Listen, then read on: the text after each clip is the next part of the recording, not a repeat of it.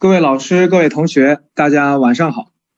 今天是二零二一年十一月十日，星期三。欢迎大家来到“三生万物，高维视角”的东方全人教育课程直播间。这是我们第七次直播课程，我是今晚的主持人王浩，欢迎各位朋友的到来。首先，请让我先介绍一下今天的两位老师。刘峰老师是全息生命生态文化系统集成倡导传播者。北京十方圆老人心灵呵护中心顾问委员会主席，畅销书《开启你的高维智慧》作者。近三十年来，刘峰老师以求同尊异的基本理念，在所有有缘的智慧系统里寻找相同的部分，以科学语境关联人类所有的智慧系统，推动人类多元多元文化的和谐交响。刘峰老师用他智慧的声音，为我们开启了一扇通往高维的大门。在三十年的世界里，时间里影响了成千上万的人，让我们热烈欢迎尊敬的刘峰老师来到今晚的课程直播间。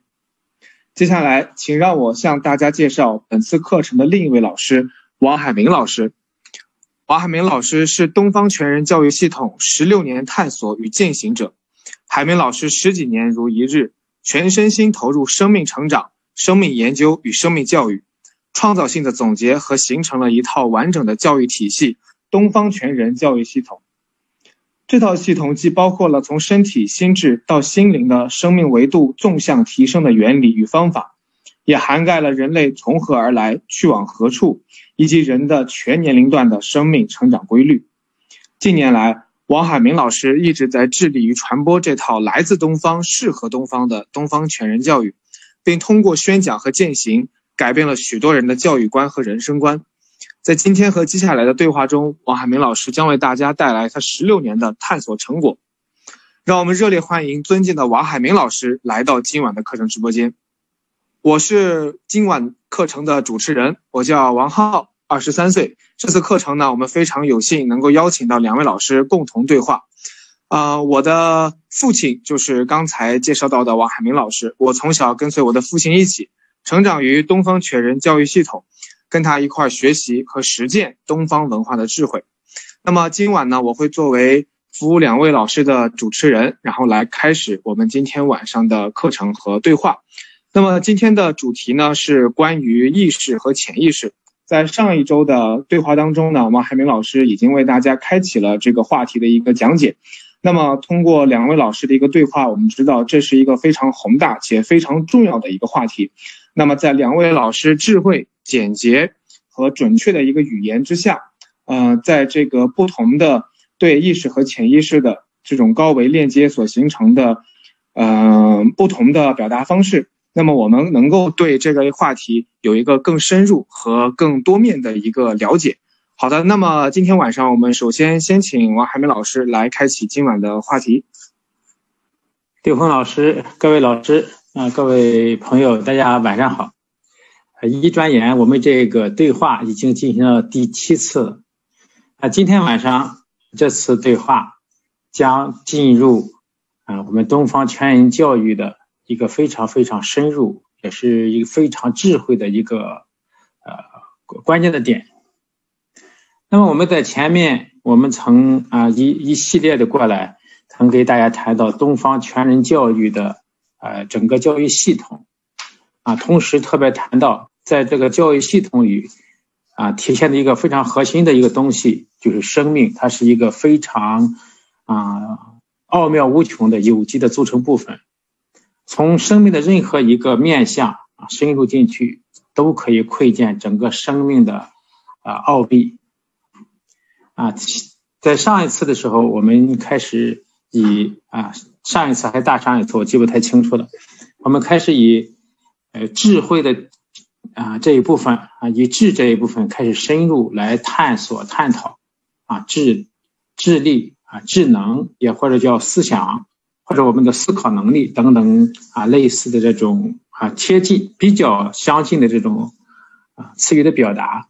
那就是通过这个点，我们切入进来，来看看啊，这个智力啊、智能，它的这它的组成部分有哪一些？啊，以此作为一个剖析，对生命啊有一个呃深深入和尽可能全息的一个了解。啊，那么到今天这一次对话啊，我们的啊，我们的这个呃，关于智力、智能这一方面啊，进入一个非常非常重要的一个部分。如果啊，我们说啊，探索人类智能、智力的提高，包括提升孩子的智力，但是我们对智力、智能它的组成部分或者组成机制啊，以及运作原理。如果我们不能够很清晰的了解的话，那么我们说提升人的智能、智力，或者提升孩子的思考能力、提升他的思想力，就是一句空话。所以正因为如此，我们才在这个问题上下了很大的功夫，来进行啊进行探索、进行探讨。那么这一次呢，啊，我们就会更加深度的来剖析。啊，智影响智力啊，智能的一个非常非常重要的一个力量，也就是潜意识力量，它为什么会如此的巨大？我们透过对潜意识程序的构成机制以及它的运作原理的一个剖析，给大家展示一下潜意识力量为什么如此巨大，影响到我们生活生命的方方面面啊，特别是因为我们现在探讨的主题是智力的运作。啊，我们会在潜意识程序如何影响智力运作这一方面说的更加详细一些。在前面我们的谈话里边，我们曾经谈到智力运作的基础啊，分三大部分，或者是智力运作分为三大部分。一部分呢是我们头脑中要有一定的知识的积累，也就是有积累的基础知识。第二部分和第三部分，其实我们在探索的。智力的运运作的两种情况，其中一种情况是指人类的有意识的行为，也就是说，我们的意识能够觉察到啊我们在运作什么，比如说写总结啊、做计划、安排事情等等，这种情况我们是有意识的在做，也就是说我们能意识到我们在做什么。除了这种运作情况之外，还有另外一种运作情况。而另外这种运作情况是在我们的生命啊，在我们的生活工作里边占了绝大多数时间的一种运作状态啊，这种运作状态几乎啊占满了我们的工作和生活的绝大多数的时间或者过程。这种运动状态呢，就是我们不是有意识的，而是无意识的。也就是说，我们不是对事物在做出回应，而是我们在。我们所携带的潜意识程序的推动之下，对出现的人事物做出了自动化的反应。这种情况不是我们的有意识的行为，而是我们的无意识的反应。而这种情况呢，在对于我们生活和工作啊，和包括甚至对我们的命运都起了决定性的作用。当然，对我们的智力也起了决定性的作用。我们智力水平的高低，在相当大的程度上受限于我们的无意识的反应，或者说受限于我们潜意识啊程序的运作。所以今天这次对话，我们把啊重点啊放在对潜意识程序的分析上。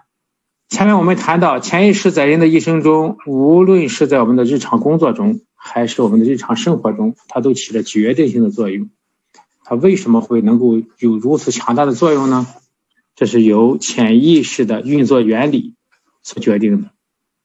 那么，潜意识的运作原理又是什么呢？接下来，我们将用浅显易懂的方式来揭示这个深奥无比的秘密。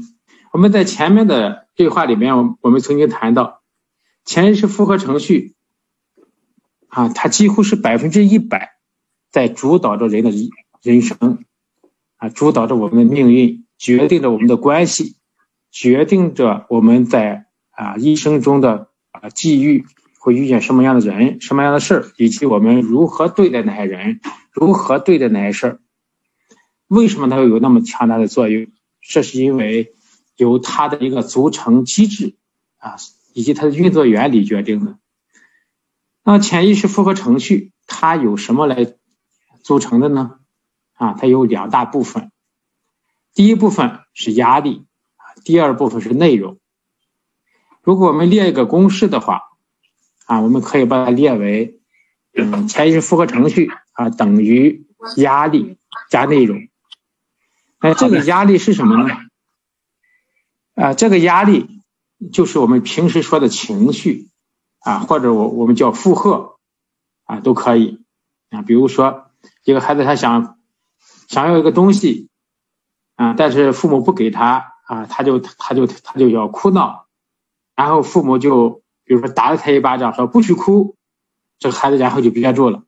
当他憋住的时候呢，他这些这些内在这种。冲击起来的压力就被压在了那里啊，就被压在了覆盖在那里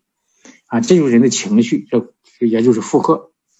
那么第二部分是内容，这个内容我们可以把它叫做内在誓言，或者有的把它叫做内在小孩也有人把它叫做无意识决定。而比如说，就举刚才那个例子，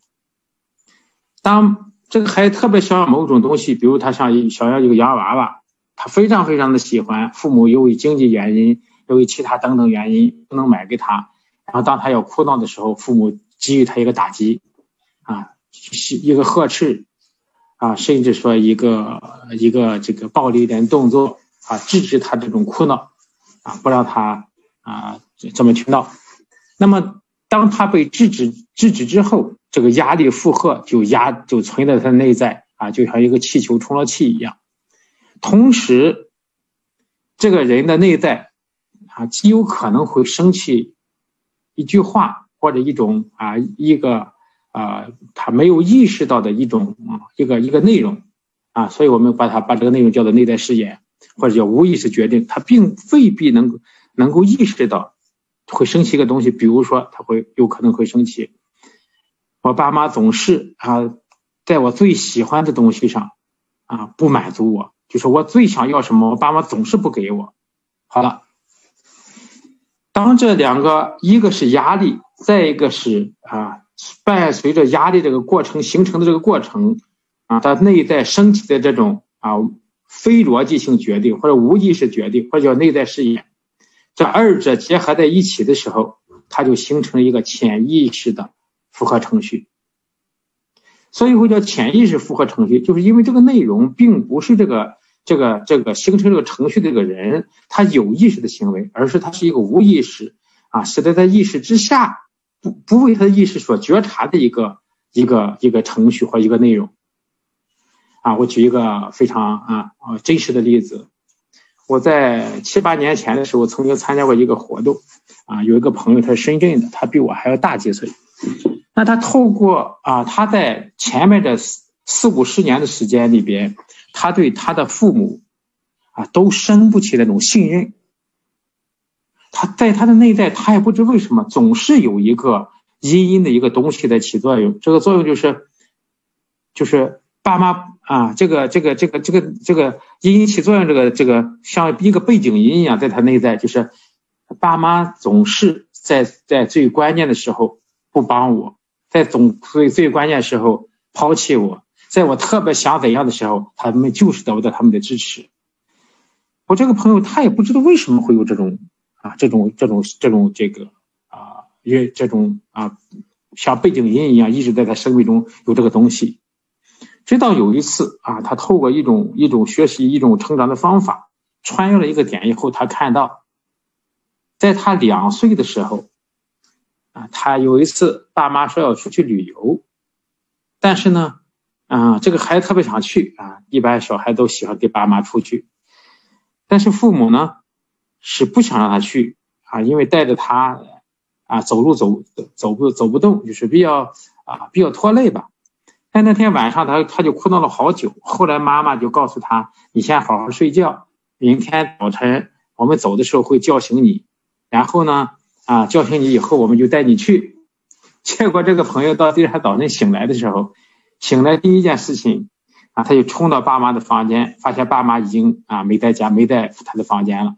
后来问他家里的奶奶，奶奶告诉他爸妈已经走了。所以这个孩子就大声的哭闹啊，大声哭闹。后来呢，那，在这个过程里面呢，他就在他内在升起了一个一个一个一个无非逻辑性。一一种啊，一一个内容，一个叫内在誓言嘛，就是爸妈总是在我最需要的时候，他会不管我，他会抛弃我，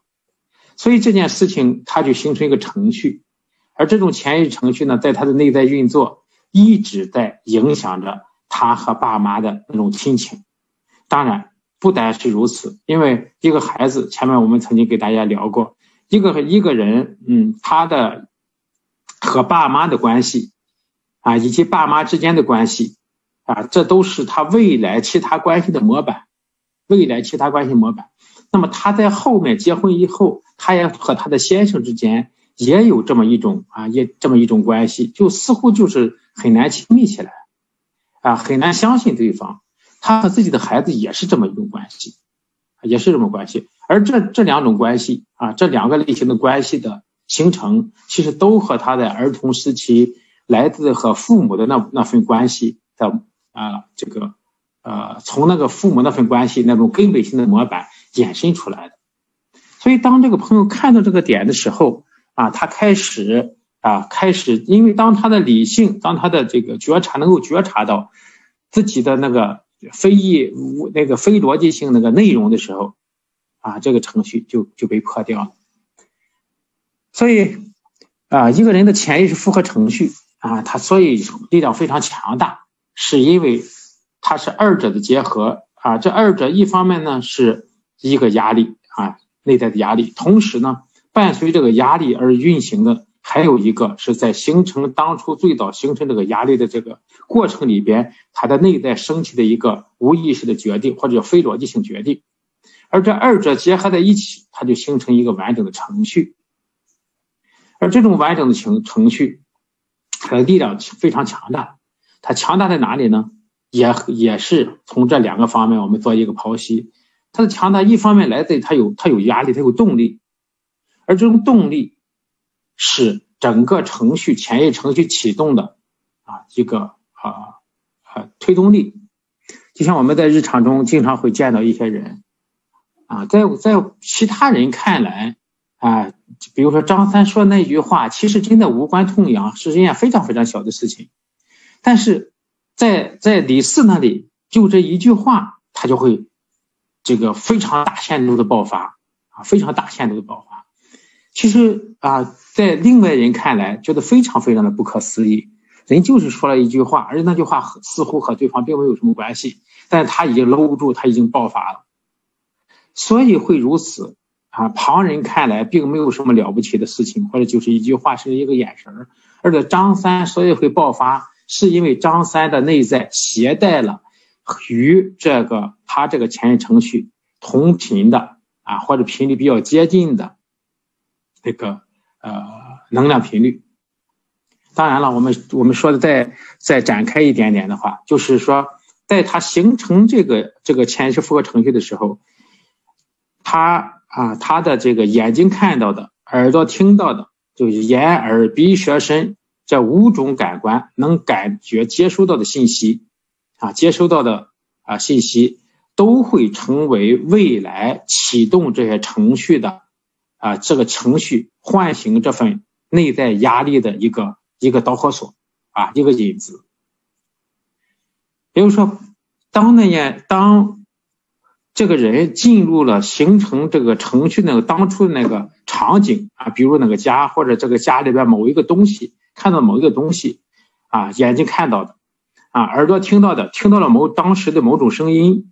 啊，这个舌头会尝到某种味道，他会进入一种状态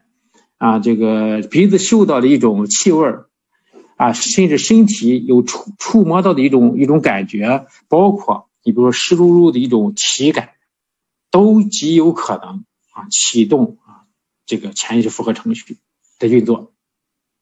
因为当人进在这种状态下的时候，他五种感官吸收的这信息，它是一种连续的记录啊，是一种连续的记录，所有的这信息，包括那个事件过程本身，都会成为未来启动这个潜意识程序的一个导火索，所以。可以说，前置复合程序启动，防不胜防啊，防不胜防。除非它被转化掉，只要这程序携带的一个人的内在，那么它被启动都是都我们就没有办法知道啊，到底是哪种原因启动了它，到底是哪种原因启动的。所以正因为如此，所以才才是，当一个人的程序被启动，在别人看来其实真的是无关痛痒的一件事情，但在对方来说，他他某其中的某一个元素刺激刺激之下，他启动了，但在别人看来这种神经病，不就是很简单一件事情吗？为什么有那么大发雷霆呢？啊，那么失控呢？啊，因为他不知道啊，在其中的某一个元素刺激了这个。潜意识复合程序的携带者，让他程序唤醒了他份压力，让程序重新运转起来。所以，这个潜意识复合程序里边的这个压力是整个程序运转的动力，而它这个程序运转内容是什么呢？就是它的内在所携带的那个非逻辑性决定啊，非逻辑性就决定。比如我那个朋友，当他每一次。回到他爸妈身边，听到他爸妈说话那个声音的时候，他内在立刻就升起这个爸要远离这个爸妈，这个爸这对爸这对父母没有办法让他相信，没有办法让他亲近。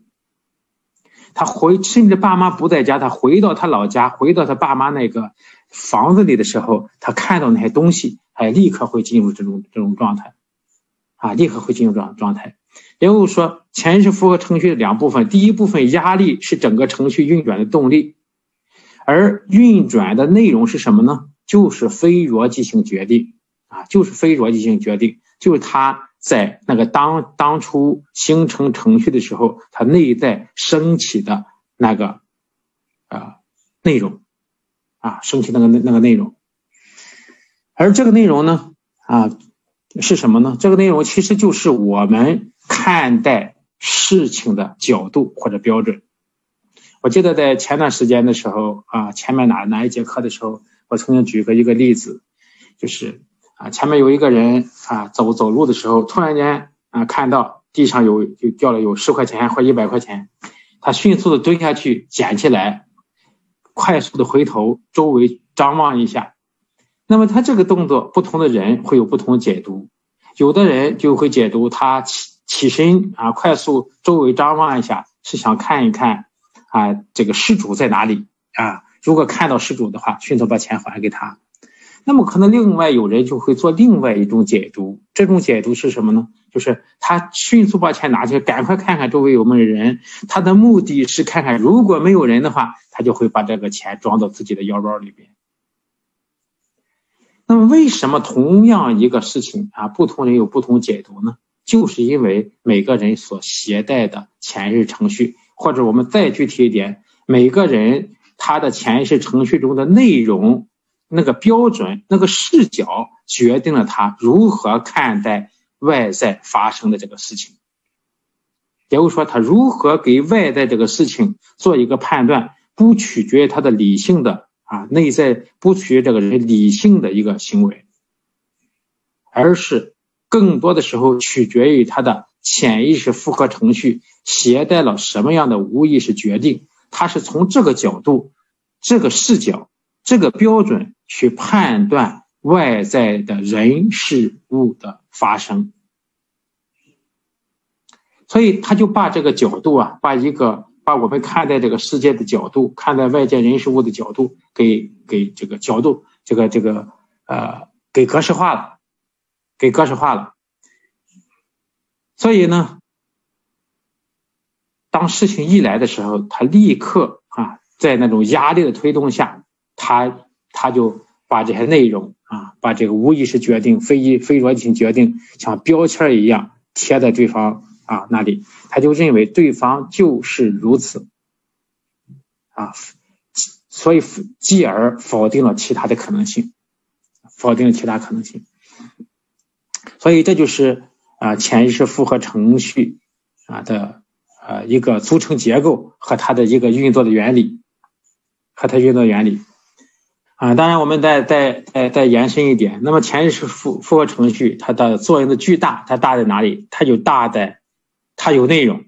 也就是它有它的角度，同时又有运作这个角度，用让让这个携带者去用这个角度和标准去看待。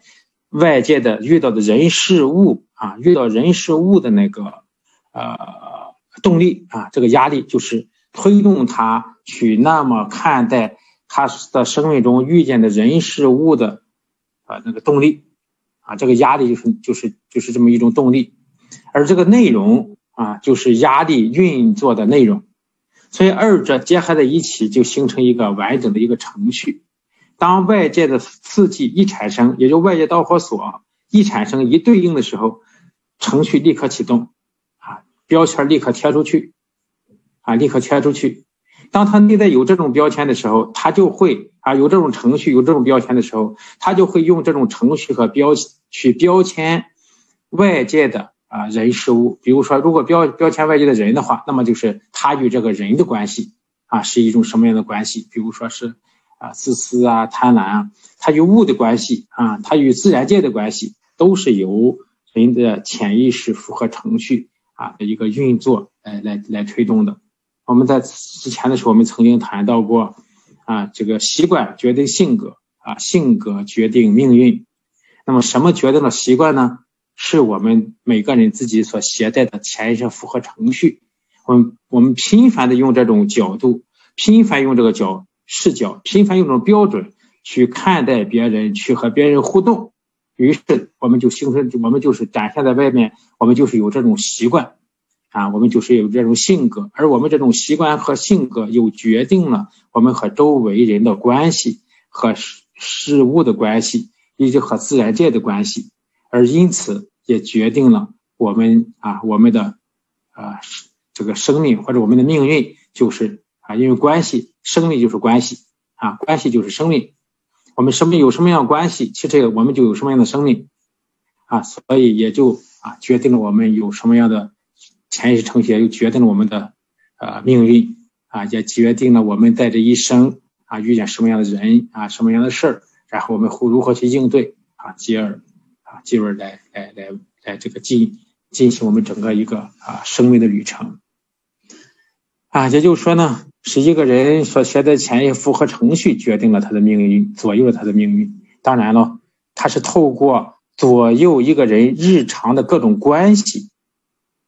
啊来完成来完成的。因为我们当我们携带了潜意识程序的时候，也就决定着我们啊会以此视角啊以此标准来对待身边的人事物。我们的视角决定周围的关系啊，视角决定了体验，体验又强化了视角。啊，当然，今天我们啊，我们在这个阶段，我们谈的还是潜意识程序啊对智力方面的影响。就我们再回到这个点上来，虽然潜意识复合程序对生命有非常广大啊深远的影响啊，将来我们可能还会涉及到这个这些点，因为这些点啊，对于一个啊从事教育的一个系统来说太重要了。但是我们今天还是要聚焦到潜意识在智力、在智慧等这些具更具体的方面，和大家再深入的聊一聊啊潜意识的作用。说说说到潜意识啊对智力的影响，那智力呢？前面我们谈到，智力是啊辨别啊推理与思考的一个过程，是个主观的个人化的一个思考过程。说的简单一点，即智力的功能就是思考。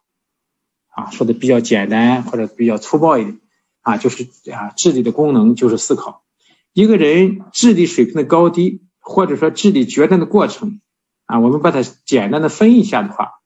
这个至少需要三个阶段来完成。那么第一个阶段，就是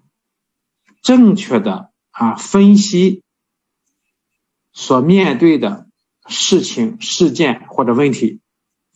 第二个方面呢？啊，就是啊，做出判断啊，做出推理。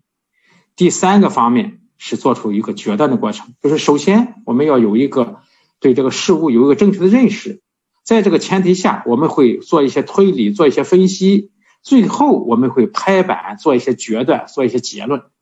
我们一对一个事情的判断啊，这个这个这个这个，我们就把它拉啊拉伸一下，我们去分去剖析一下这个过程的话。我们可以说，基本上分为三个过程。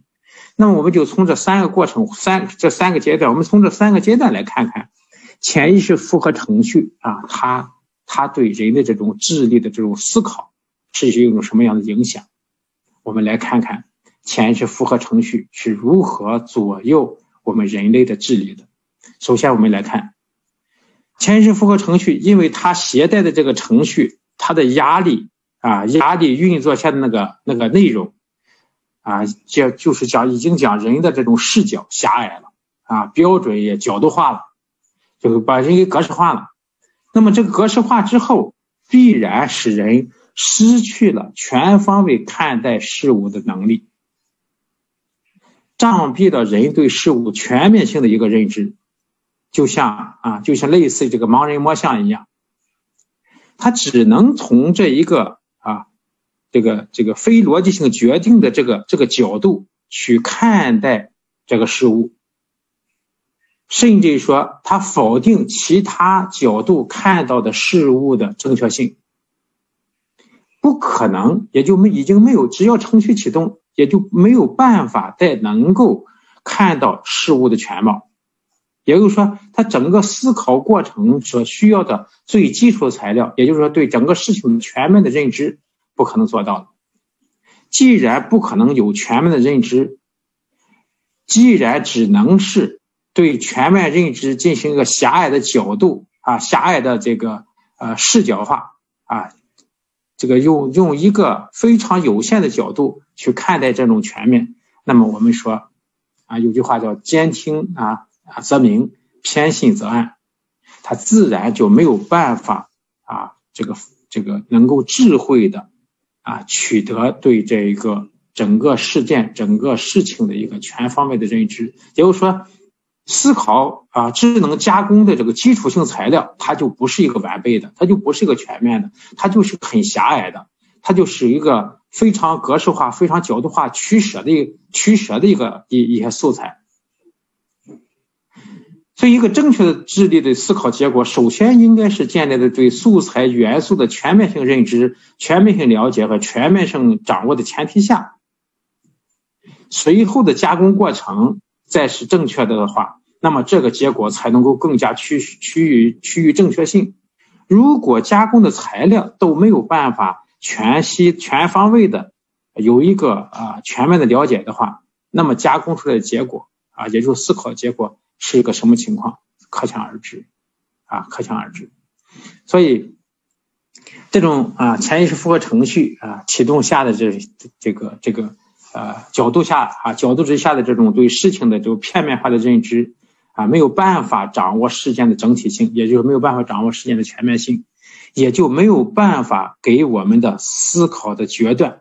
啊提供啊提供正确的基础。因为对于因为对于一件事情，我们了解的越全面，就越能为以后的判断和推理啊乃至做出正确的结果提供保障。相反，当我们一叶障目，我们不见泰山。当我们呃非常偏颇的，只是从这一一个角度去啊走进去的话，啊，那么我们会啊啊可想而知，这个我们的智力水平啊也不会高到哪里去。啊，前面我们说啊，这个呃潜意识复合程序会让我们的角度化，会让我们失去对整个事件、对一个事情的全面性认知。那么第二个方面呢？潜意识程序会会让我们无法冷静理智的做出推理和分析，所以当前面的素材有了之后，我们的思考、我们的智力会进行第二步。第二步呢，就是对那些素材进行一个加工啊，进行一个推理啊，进行一个一个一个啊分析。但是，当潜意识程序啊，由于潜意识程序运作动力。啊，人在一天中绝大部分的啊时间啊，都处在这无法自控的一种啊念头里边，处在编故事里边。而这些编故事啊，这些这个无法自控念头，一定会伴随着情绪和内在冲突的发生。无论这些冲突啊，这程这些程度大小，还是也不管是我们是否能够觉察到这种冲冲突，只要是我们念头处在一种非觉察的、非自控的一种状态。那么一定是啊内在压力推动的结果，啊一定是内在压力推推动结果，而一旦是这一既然是这么一种结果，人的冲突一起，我们基本的判断分析能力、推理能力也就消失了，啊也就消失了。啊，我们经常啊，经常会说，这个也当我们啊，当没有办法很平静、很理智的啊，去对啊一些事情做出啊做出判断的时候，啊，其实我们就是在程序的推动之下，哎，做出一种做出反应，就都是在潜意识程序之下做出反应，啊，基本上我们谈不上谈不上是判断，啊，也谈不上我们是在对那个事情做成回应，我们不过是。啊，根据潜意识程序的运作，对外界做出一种反应而已，啊，做出一种反应而已，啊，所以这是啊，我们潜意识程序启动之后，我们人就没有办法啊，冷静理智的做出推理和分析，啊，这是第二步。那么第三步就是，当我们有了素材啊，有了推理，有了逻辑推理的一个过程，那么最后我们会得出一个结论，啊，就就是我们要做一个决决断。啊，做一个结论。而事实上，当我们处在激动之中的时候，我们的结论基本上也是程序推动的一个结果。啊，有句话说的特别好，叫这个啊，激动是魔鬼，激动是魔鬼。嗯，还有一句话叫说，恋爱中的人智商为零啊，其实都是在在说这一件事情啊，都是在说一件事情。人处在激动之中的时候，我们的智商就。降低了啊，我们就智商阶段，我的判断力、我们的决断力啊、正确性啊，都就降低了，都都都降低了啊，甚至于说，比如说，只要在激动之中啊，我们做出的所有决定啊、所有的话语啊、所有行为都是错误的，所以经常我们也会劝别人，当然别人会劝我们，所以在激动之中不要做任何决定啊，将来你都会后悔的啊，这真的是经验之谈。啊，真的是经验之谈啊！也就是说呢，啊，在激动之中，在程序潜意识程序运作之中啊，我们的决断能力啊，也就啊，决断的啊能力啊，决断的正确性也就不在了。那么上面我们就从啊智力啊智力思考的三个啊阶段给大家做了一个啊分析啊，就是只要我们潜意识程序启动。而有意思的是，我们人在一天的绝大多数时候，啊，相当的多的人是在一天的绝大多数时候都是处在一种不能自控的编故事的潜意识程序推动的一个过程里边。只要是我们在这个过程里边，那么我们看待事物的全面性就没有办法能够呃能看到事物的全面。也就是说，我们加工的素材啊，我们思考的素材就没有办法。啊，就不能有一个很好的保证，它的一个啊更加贴近于真相啊，贴近于事实。而基于对我们我们这个这个个那个素材的一个呃呃不全面的基础上，我们又没有办法理性的平平静的去分析和和和和推论。同时呢，我们也没有办法很平静的来做决断。所以，在在潜意识程序推动之下，我们的这个智力、我们的思考能力，他所得思考所得得出的结果是它的正确性，啊，也可想而知，也可想而知。所以，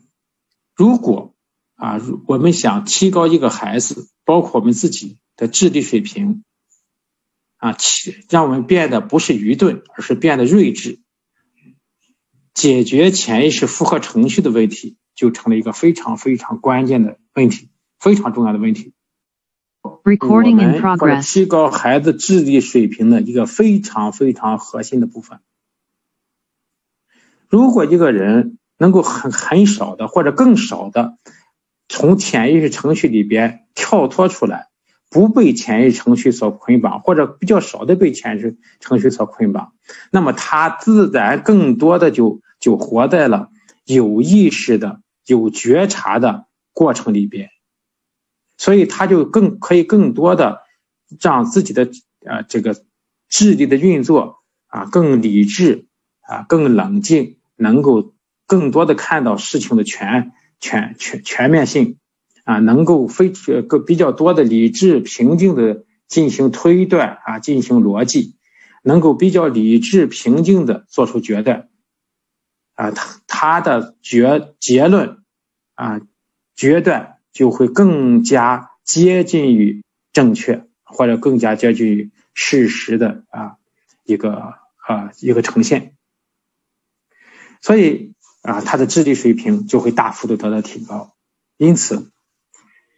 啊，对于潜意识复合程序的啊一个转化啊，在整个生命中，在整个教育中就变得极为的重要，变得极为重要。这也是我们拿那么多的时间和大家一起来讨论潜意识程序的一个非常非常重要的原因。好的，我就先说到这，嗯，谢谢。好，有请嗯刘峰老师、王浩。这里边呢，关键呢，就说什么是潜意识复合程序啊？这个这是一个，呃，这是一个特有的一个描述。啊，如果我们从能量角度来讲，它就是我们每个生命内在的能量结构。啊，就是每个每个生命啊，它的内在能量结构，就是所谓的潜意识复合程序啊，因为它是在整个的一个宇宙的多维空间里形成的一个能量结构啊。其实它呢，在这个东方智慧里边呢，啊，它就是我们自己内在的这个认知系统啊。其实呢，啊，在这个佛教智慧里面管它叫业，啊，在这个基督教系统管叫罪。啊，它就是我们内在能量结构啊，也就是说，从这个，呃，换一句话说，它又是属于所谓的灵魂的啊这种能量结构啊。其实灵魂就是高维能量结构，也就是投影原理。用科学语境说，它有投影原理能量结构。这个能量结构呢，它有两部分，一个是它的平宽，也就是它在横向的啊这个能量的平宽。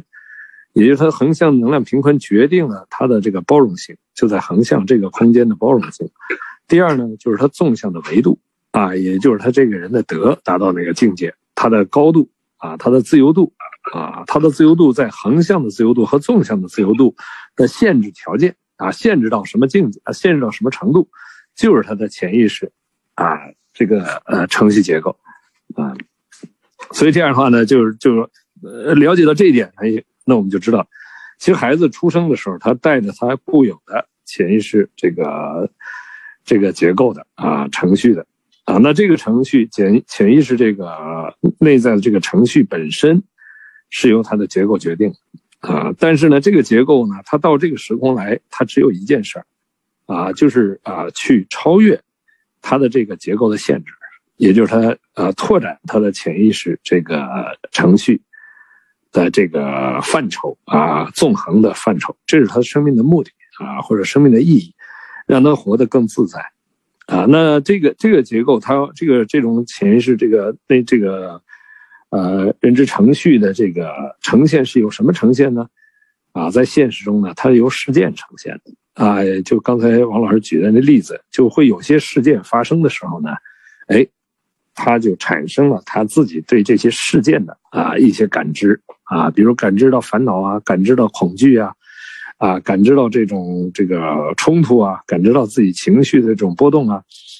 对于一个在这个潜意识这个呃程序之内的这个角色啊，被他所限制的角色里边啊，他是没有办法去超越他的，他是这种啊认这种结构的奴隶。啊，他永远在这个结构范畴，而且他还会强化这种结构，因为这些事情他触及到边缘的时候，他会产生烦恼，他的愤怒跟烦恼和这个纠纠结会强化这个啊这个呈现，啊这个程序的作用的效果，啊把这个程序进一步强化。那只有超越了这一部分，啊这个这个层次的话，超越这个程程序的时候，哎，他才能够去驾驭这个情绪，才能够拓展啊去改变这种程序啊，这个就是所谓的修炼。这才是东方全人教育里面最核心的部分，啊，为什么？首先叫，啊，幼年养性，性就是能量结构，啊，幼年养性，啊，就是要把它与生俱来的这个能量结构，啊，让它啊保持在一种初始的状态上，啊，那然后呢，在这个状态中，啊，我们首先对这个孩子的天性秉性，啊，这个人他能够保持在这个状态时候呢，他这些。课题，啊，他突破这些，或者是由这些限制而产生的生命的一些状态，就会呈现出来啊。比如他这个孩子从生起来胆小，啊，另外一些孩子生起来以后就就是啊，就是呃，容易容易这个情绪过敏，啊，有些孩子呢有愚钝等等，就不同的孩子他有他这个天性啊，这种天性的呈现，实际上让我们看到他啊，这个他他这个程序的一种限制性的表达。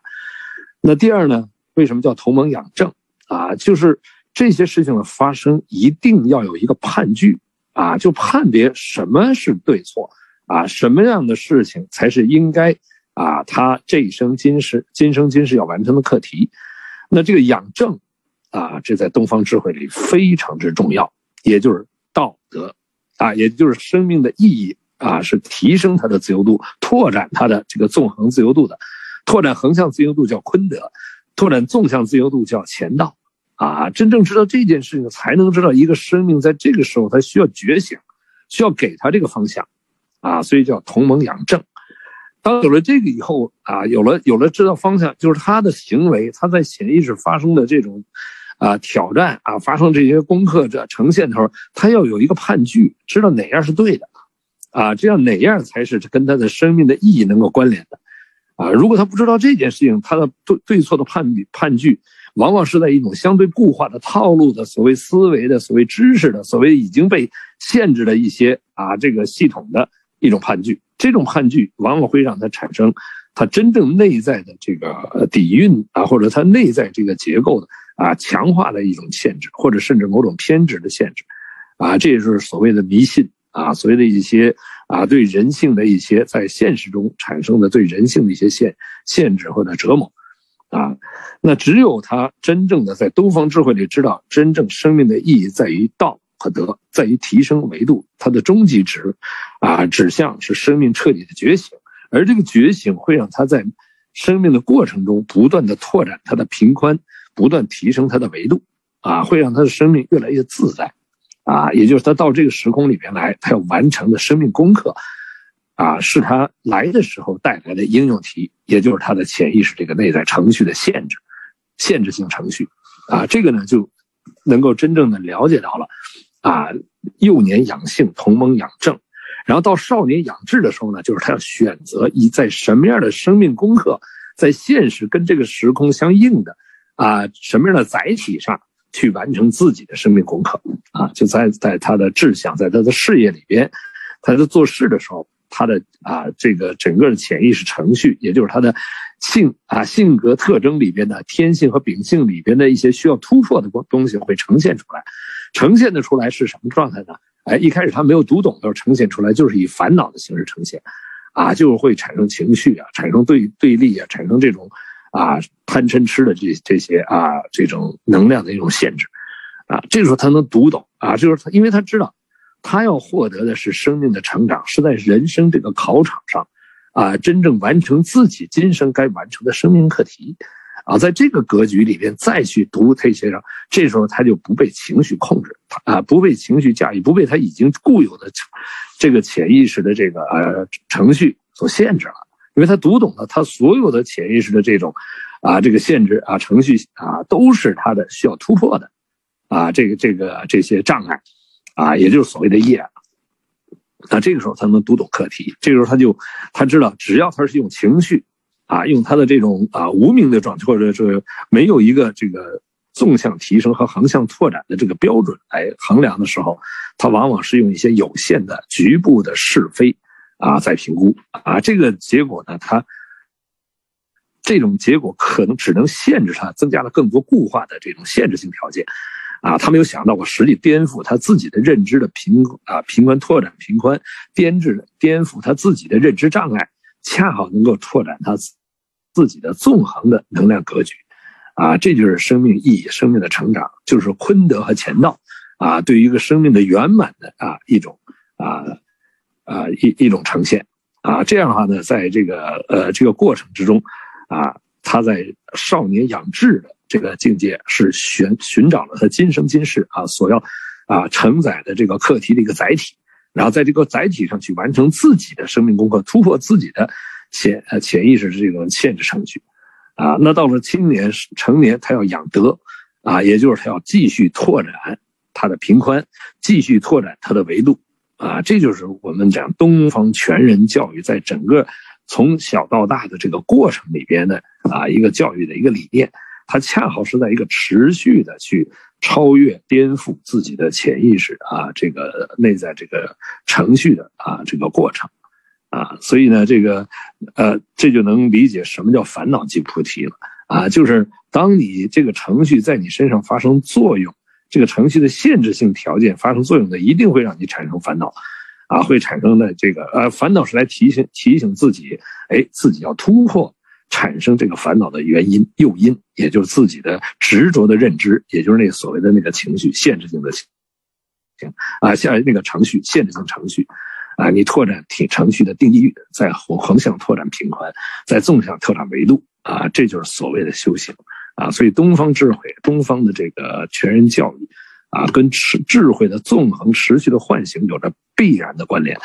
不跟它关联的话，如果我们只是在现实中提升了智力啊，这个智力如果不以提升智慧的境界为产生的这个力啊，只是在知识，只是在一些人类建构的某种有限的是非里面的时候，在这一部分，他往往在感受到的更多的是痛苦啊，更多的是纠结，更多的是对立啊，更多的是冲突。而当他那个真正的理解了这个，他的真正的智能，真正的德的提升啊，才是。真正的把他自己从那种限制性的程序系统里解放出来的啊，这个生命的方向，这才是这个教育的本质。所以刚才王老师讲了这个潜意识，这个这个程序对人的啊这种作用。但如果想从下往上去突破的话，啊，这个呢就是跟觉醒、跟生命的觉醒之间啊画不上关高关系了。只有觉醒的生命啊，他才能从上往下的读到自己啊这些生命功课。他才真正知道，生命是在一个持续内在拓展平宽和提升维度的考场上，而这个这个过程能让你不断的跟自己内在的这个智慧进行有效的关联和共振，才能产生那个由于自己内在不断觉醒、持续觉醒而产生的喜悦啊，这种法喜，而不是在这个过程之中不断的体会这种痛苦啊，这种纠结啊，所以这个呢，就是我们在东方教育里边啊，获得自己内在的那种自。自在喜悦法喜的啊这个方向，啊，因为这个程序被突破的时候啊，我们自己内在的跟高维产生的同频共振的喜悦就是法喜。体验过这样喜悦的人，一旦他体验过，他就知道在纵横方向的突破啊，是他生命的高品质生命的一种启动。好，谢谢。好的，好的，谢谢两位老师的对话。嗯，我想就是，嗯，还是从我的一个角度，就，嗯，因为刚才两位老师的这个内容都非常丰富，我就想做一个，嗯，也是我个人的一个梳理。就是我们最开始是海明老师先提到这个，呃，潜意识，然后潜意识的这个组成部分，一个是它的驱动力，未消化完的一个情绪。同时呢，加上一个内容，可能是非逻辑性的一种一个决定，然后组成这个潜意识。然后这个东西它对于潜意识复合程序，它对于智力的一个影响是什么？呃，然后刘峰老师在刚才的这个回应当中呢，就提到，如果用科学的语言去描述这个潜意识复合程序的话，那么我们可以用内在能量结构这样一个词来去概括和去描述它。那么如果用这个东方的一个语言啊。或者是用这个基督教的一个语言的话，那我们可以用业或者是罪啊来去呃来去这个这个描述或者来去形容它。那么上升到一个人的人生的一个目标或者他的整个人生的一个方向的话呢，呃，那么终极的一个目标就是拓展我们这个内在的能量结构。换句话说呢，就是突破这个潜意识符合程序，这个先天带来的也好，后天形成的也好，对一个人的这个影响。那么横向的一个拓展和提升呢，就是坤道；纵向的呢，就是乾道。呃，通过这几种不同的这种拓展的方式，最后达到这样实现人生的这一个目标。呃，然后我个人呢，有一个，就刚才突然想到一个，就是也是之前这个我爸也经常跟我们在讲的，就是其实呃，潜意识复合程序，一方面它有个人层面上的。呃，另一方面呢，我就是它还是有这个集体层面的，比方说就是家族的一个传承，家族的潜意识复合程序的一个传承。换句话说，其实也可以叫做这个家族业力或者叫家族模式。那么说这个业力呢，可能好像觉得有一点点这个形而上一些，但其实它是一个，也是一个很科学的一个一个概念。为什么呢？因为其实，比方说举几个例子的话，啊，比方说打骂孩子。那么打骂孩子的父母，可能你通过调查或者通过研究统计以后，你会发现，其实往往是他是曾经被他的父母有过类似的或者是相同的一个对待方式的。那么他的父母也可能会被他的这个父母的父母，然后也有类似的一种方式的，或者说有一个家庭，他们就是一直就非常的节俭，或者是一直就非常的铺张。那么这些习惯其实也是通过在呃一个孩子从小生长在这个家庭当中。他所接触到的周围的人是怎样的？哎，他就学习到了，呃，我应该要去这个呃展现和去表达我我自己和对待我自己的一个行为，乃至思考的方式和看待问题的角度，啊，对待某些事情的一些观念，就等等等等，这些也是可以通过这个一个呃环境的一个传承，一个集体的一个传承，一个家族的一个传承，让这些相同的这个潜意识的内容和程序是代代相传的。所以这个就是呃，为什么说家教的重要性？换句话说，其实也是为什么说这个教育的重要性。嗯，在这个东方全教育的系统里面，就是教育有一个非常重要的作用，就是能够通过觉知，能够通过一个生命个体的觉醒，能够中断啊所谓的这个业力的传承的这个链条，能够洞察潜意识对一个人的一个影响，最终达到在前道和坤道上的这个。不同维度和不同层次上的生命这个内在能量结构的一个提升，所以我就有这样的一个一个链接和对两位老师的呃今天晚上非常丰厚的一个内容的一个呃简述啊，然后还是因为我前几次也尝试着从我的这个角度做了几次简述，然后我觉得应该还是需要两位老师的这个指正，如果有一些不是很到位的地方，特别是这个刘峰老师，呃，您上次前几次给我的这个。呃，这个指正对我有很大的一个价值和启发，对，然后我就想从这个视角，然后做一个这个呃简单的一个回顾，嗯，下一次下一次的对话应该会进入到呃这个智慧的慧这一部分，啊，我们我们有了前面对潜意识复合程序啊这么一个剖析啊，包括特别是这个刘峰老师啊这种观念提升。我们加深了加深了这个理解之后，我们再谈后面的，啊人的慧性啊人的智慧啊如何升起，以及后再往后的，啊基本的能力如何获得，啊就就就就就顺畅多了啊，因为这个最核心的东西，最关键东西我们已经给大家啊做了呃汇报，那么剩下的呢，就我们就有了谈的基础了，啊随后会。啊，会，接下一次我们会谈智慧的慧。好，谢谢。嗯嗯，好的好的，谢谢老师。那个简单回应一下那个王浩刚才提到的这个关于社社会家庭的这个，呃，这里面有一个非常重要的一个原则，或者说一个呃一个跟人类所有智慧相关联的一个很重要的点，就是。自己内在是投影源啊，你你面对的家庭也好，你面对的社会也好，其实是自己投影出来的，你知道吧？就是说，并不是一个打骂孩子的家庭的孩子一定是打骂，你知道吧？一定是有很多孩子，他因为父母打骂他，他就他他生活的环境中，他就坚决不再打骂他的孩子了。这种案例有很多。你知道吧？他不是说这个就像复印机一样复印出来。很多人说啊，这个这个家家长是复印啊复印的原件，孩子是复印件。这句话是一个非常啊，就是非常直接，但是它并不反映本质啊。因为很多孩子出生在一个缺少爱的家庭，但他自己却啊通过修炼能够真正的啊建构一个充满爱的家庭